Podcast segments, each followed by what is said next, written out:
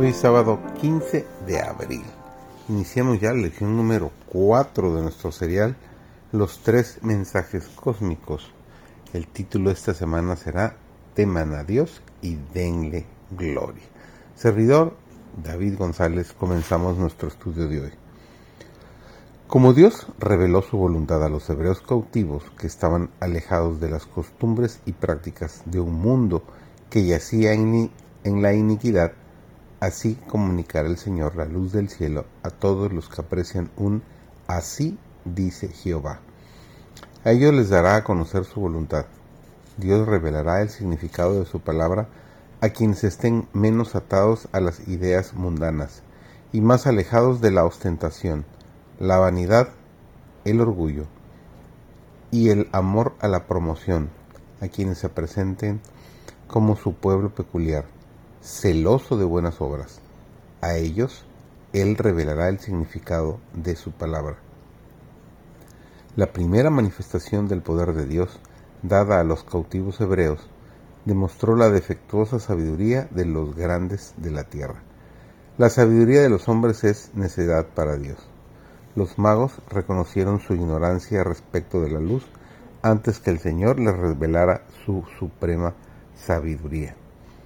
Dios mostró que la sabiduría de los agentes humanos que malversaron los talentos que Él les había dado era necedad. Nuestra obra ahora es la de iluminar al mundo, en lugar de dar un mensaje de paz y seguridad. Se ha puesto un estandarte en nuestras manos sobre el que está escrito. Aquí está la paciencia de los santos, los que guardan los mandamientos de Dios y la fe de Jesús por supuesto Apocalipsis 14:12. Este es un mensaje claro que produce separación, un mensaje que debe darse con un sonido certero. Ha de alejar a la gente de las cisternas rotas que no contienen agua de la fuente de agua viva. ¿No están sucediendo bastantes cosas en derredor nuestro para mostrarnos los peligros que asedian nuestra senda? Por doquiera vemos náufragos de la humanidad el culto familiar descuidado, hogares quebrantados. Hay un extraño abandono de los principios buenos, un rebajamiento de la norma de moralidad. Están aumentando rápidamente los pecados que atrajeron los juicios de Dios sobre la tierra en ocasión del diluvio y la destrucción de Sodoma por el fuego. Nos estamos acercando al fin. Dios ha soportado largo tiempo la perversidad pero su castigo no es menos seguro. Apártense de toda iniquidad los que profesan ser la luz del mundo. Vemos manifestado contra la verdad el mismo espíritu que se vio en el tiempo de Cristo. Por falta de argumentos bíblicos, los que anulan la ley de Dios fabricarán mentiras para manchar y ennegrecer a los hebreos.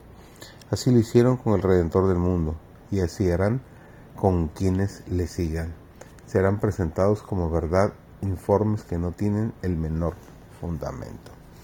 Dios ha bendecido a sus hijos que guardan sus mandamientos y toda la oposición y las mentiras que hayan de arrostrar no harán sino fortalecer a los que defienden con firmeza una vez dada a los santos.